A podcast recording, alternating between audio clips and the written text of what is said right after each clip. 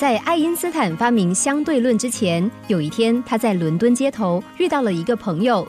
当时爱因斯坦穿着一件破衣服，那位朋友就问他：“为什么你穿的那么随便呢？”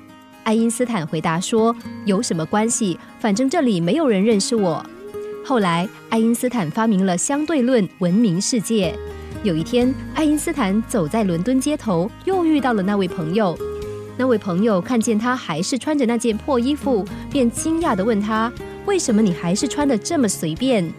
爱因斯坦对他说：“有什么关系呢？现在每个人都认识我了。”爱因斯坦的话的确给了很大的启示：人总是为了顾全面子，不免有点虚伪和虚荣。就是这种先敬罗衣后敬人的态度，往往让人失去了纯真的本性和快乐。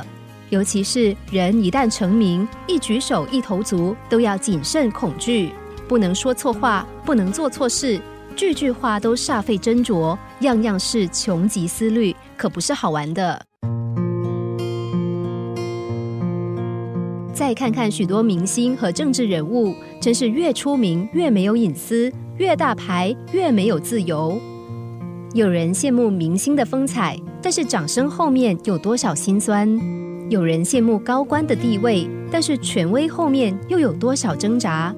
有人羡慕企业家的财富，但是投资后面又有多少风险？